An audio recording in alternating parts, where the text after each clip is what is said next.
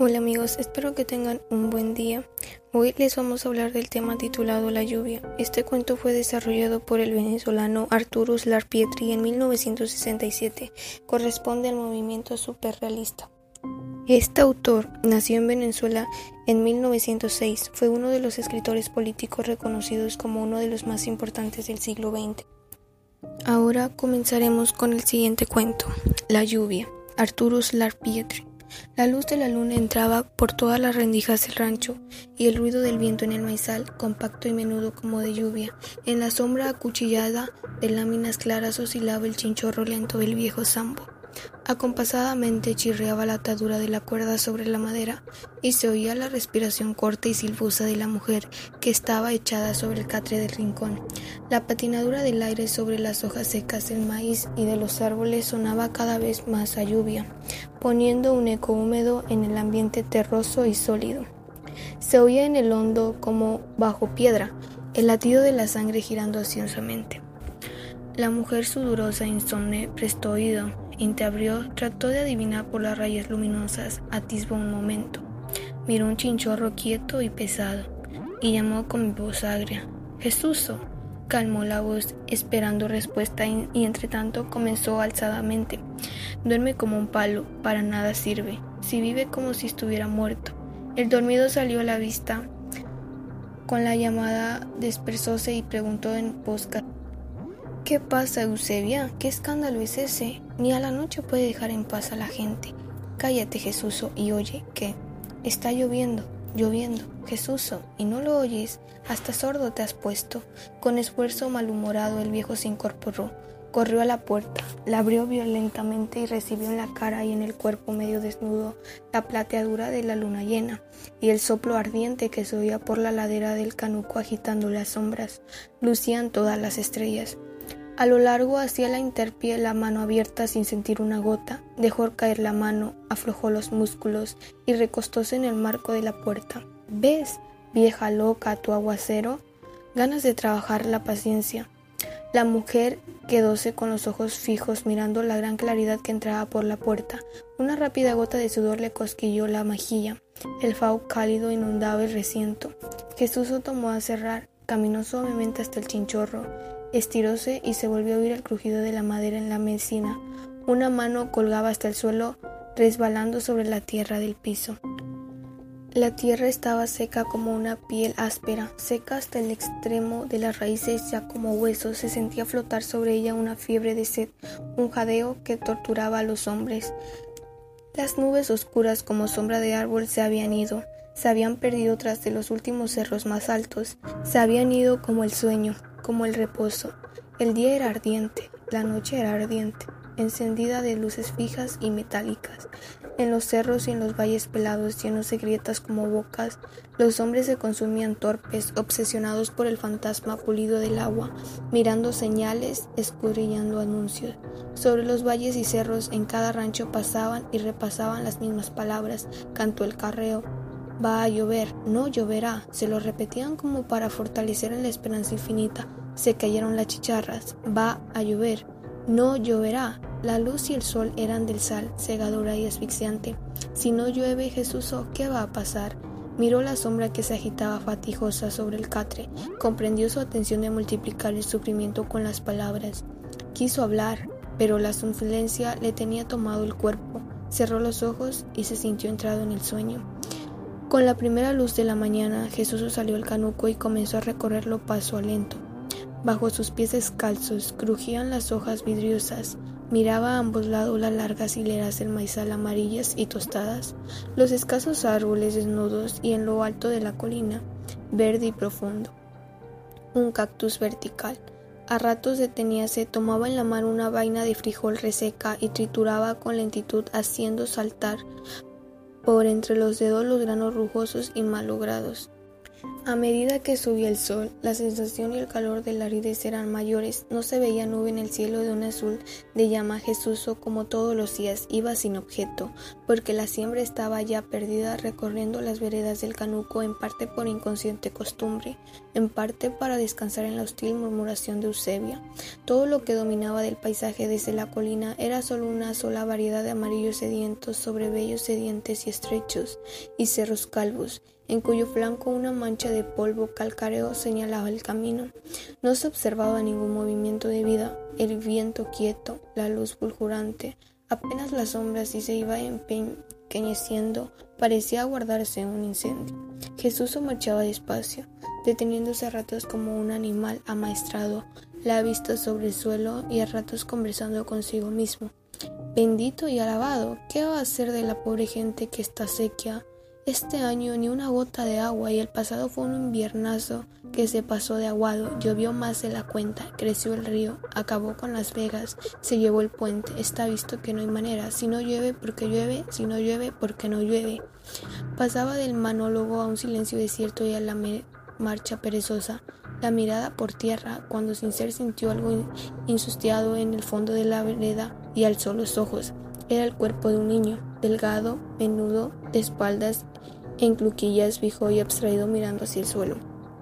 Jesús avanzó sin ruido, sin que el muchacho le advirtiera, vino a colocársela por detrás, dominando con su estatura lo que hacía, corría por tierra azul, libreando un delgado hilo de orina achatado y turbio de polvo en el extremo, que arrastraba algunas pajas mínimas. En ese instante, de entre sus dedos mugrientos, el niño dejaba caer una hormiga y se rompió la represa. Ya he venido la corriente, brum brum, y la gente corriendo y se, le se lo llevó a la hacienda de tío Sapo, y después el ato de tía Tara y todos los palos grandes, sas, brum, ya, y ahora tía Hormiga metida en ese aguazón. Sentía la mirada Volvióse bruscamente, miró con susto la cara rugosa del viejo y se alzó entre colérico y vergonzoso. Era fino, elástico, las extremidades largas y perfectas, el pecho angosto, por entre el dril pardo la piel dorada y sucia, la cabeza inteligente, móviles los ojos, la nariz vibrante y aguda, la boca femenina lo cubría un viejo sombrero de fieltro ya ahumado de uso, plegando sobre las orejas como bicornio que contribuiría a darle expresión de roedor de pequeño animal inquieto y ágil, Jesús terminó de examinarlo en silencio y sonríe. ¿De dónde sales, muchacho? De por ahí. ¿De dónde? De por ahí. Y extendió con vaguedad la mano sobre los campos que se alcanzaban, caminando. La impresión de la respuesta dábale cierto como autoritario y alto, que extrañó al hombre. ¿Cómo te llamas? ¿Cómo me puso el cura? Jesús arrugó el gesto, desagradado por la actitud terca y huraña del niño. Pareció advertirlo y comenzó las palabras con una expresión confiada y familiar. No seas malcriado, comenzó el viejo, pero desarmado por la gracia y bajo un tono más íntimo. ¿Por qué no contestas? ¿Para qué pregunta? replicó con candor extraordinario. Tú escondes algo. No, señor, preguntaba casi sin curiosidad, monótonamente como jugando un juego. ¿O has hecho alguna lavativa? No, señor. Jesús se rascó la cabeza y agregó con sorna. ¿O te empezaron a comer las patas y te fuiste a vagabundito? El muchacho no respondió. Se puso a mecerse sobre los pies, los brazos a la espalda, chasqueando la lengua contra el paladar. ¿Y para dónde vas ahora? Para ninguna parte. ¿Y qué estás haciendo? Lo que usted ve. Buena cochinada. El viejo Jesús no halló más que decir. Quedaron callados frente a frente sin que ninguno de los dos se atreviese a mirarse a los ojos. Al rato, molestó por aquel silencio y aquella quietud que no hallaba cómo romper, empezó a caminar lentamente como un animal fantástico. Advirtió que lo estaba haciendo y lo ruborizó pensar que pudiera hacerlo para divertir al niño. ¿Vienes? le preguntó simplemente. Calladamente el muchacho se vino siguiéndolo. En llegando a la puerta del rancho halló a Eusebia atareada encendiendo fuego, soplaba con fuerza sobre un montoncito de madera ese cajón de papeles amarillos. Eusebia, mira, llamó con timidez, mira lo que ha llegado. Uhu, gruñó sin tornarse y continuó soplando. El viejo tomó al niño y lo colocó ante sí, como presentándolo, las dos manos oscuras y gruesas sobre los hombros finos. Mira, pues, gritó agria y brusca y quedó frente al grupo viendo con esfuerzo por los ojos llorosos del humo. Ah, Una vaga dulzura le suavizó lentamente la expresión. Ajá, ¿quién es? Ya respondía con sonrisa a la sonrisa del niño. ¿Quién eres? Pierdes tu tiempo en preguntarle, porque este sinvergüenza no contesta. Quedó un rato viéndolo, respirando su aire, sonriéndole, pareciendo comprender algo que escapaba a Jesús. Luego muy despacio se fue a un rincón, hurgó en el fondo de una bolsa de tela roja y sacó una galleta amarilla, pulida como metal de dura y vieja. La dio el niño, mientras éste mezclaba con dificultad la tiesa pasta. Continuó contemplándolos a él y el viejo alternativamente con aire de asombro, casi de angustia. Parecía buscar dificultuosamente un fino y perdido hilo de recuerdo. ¿Te acuerdas, Jesús, o de Cacique, el pobre? La imagen del viejo perro fiel desfiló por sus memorias. Una confundida emoción los acercaba. Casi que, dijo el viejo como aprendiendo a deletrear. El niño volvió la cabeza y lo miró con su mirada entera y pura. Miró a su mujer y sonrieron ambos tímidos y sorprendidos. A medida que el día se hacía grande y profundo, la luz situaba la imagen del muchacho dentro del cuadro familiar y pequeño del rancho. El color de la piel enriquecía el tono moreno de la tierra pisada y en los ojos la sombra fresca estaba viva y ardiente.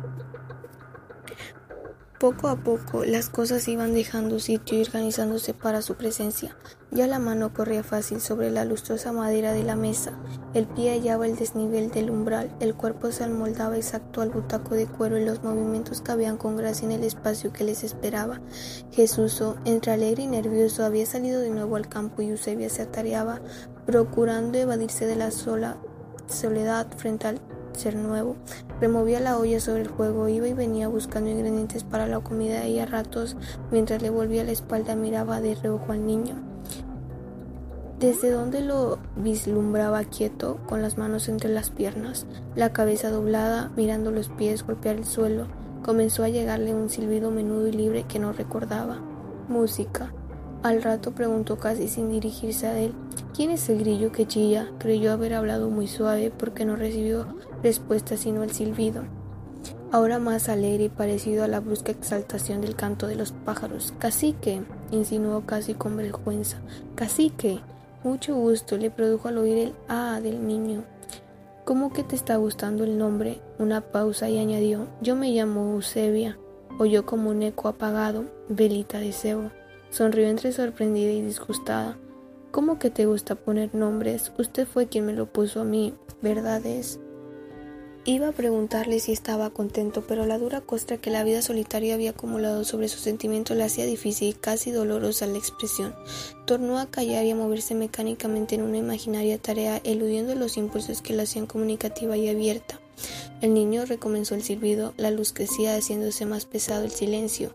Hubiera querido comenzar a hablar, disparatadamente de todo cuento le pasaba por la cabeza o, huir a la soledad para hallarse de nuevo consigo misma. Soportó callada aquel vértigo interior hasta el límite de la tortura y cuando se sorprendió hablando ya no sentía ella, sino algo que fluía como, los, como la sangre de una vena rota. Tú vas a ver cómo todo cambiará ahora, cacique. Yo ya no podía aguantar más a Jesús.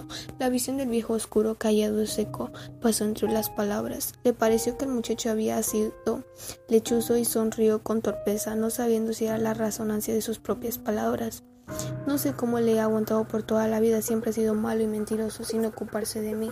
El sabor de la vida amarga y dura se concentraba en el recuerdo de su hombre, cargándolo por culpas que no podía aceptar. Ni el trabajo del campo lo sabe con tantos años. Otros hubieran salido de abajo y nosotros para atrás y para atrás. Y ahora este año, casi que se interrumpió suspirando y continuó con firmeza y la voz alzada. Como quisiera que la oyese alguien más lejos. No ha venido el agua. El verano se ha quedado viejo quemándolo todo. No ha caído ni una gota. La voz cálida en el aire torrido trajo una ansiedad de frescura imperiosa, una angustia de sed. El resplandor de la colina tostada, las hojas secas de la tierra agrietada se hizo presente como otro cuerpo y alejó las demás preocupaciones. Guardó silencio algún tiempo y luego concluyó con voz dolorosa. Casi que coge esa lata y baja a la quebrada a buscar agua. Miraba a Eusebia tarearse en los preparativos del almuerzo y sentía un contento íntimo como si preparara una ceremonia extraordinaria, como si acaso acabara de descubrir el carácter religioso del alimento. Todas las cosas usuales habían endominado, se veían más hermosas, parecía vivir por primera vez. ¿Está buena la comida, Eusebia? La respuesta fue extraordinaria como la pregunta. ¿Está buena, viejo? El niño estaba afuera, pero su presencia llegaba hasta ellos de un modo imperceptible y eficaz. La imagen del pequeño rostro agudo y iruneante les provocaba y ideas nuevas. Pensaban con ternura en objetos que antes nunca habían tenido importancia. Alpargáticas menudas, pequeños caballos de madera, carritos hechos con ruedas de limón, metras de vidrio El gozo mutuo y callado las unía y. También ambos parecían acabar de conocerse y tener sueños para la vida venidera. Estaban hermosos hasta sus nombres y se compraban.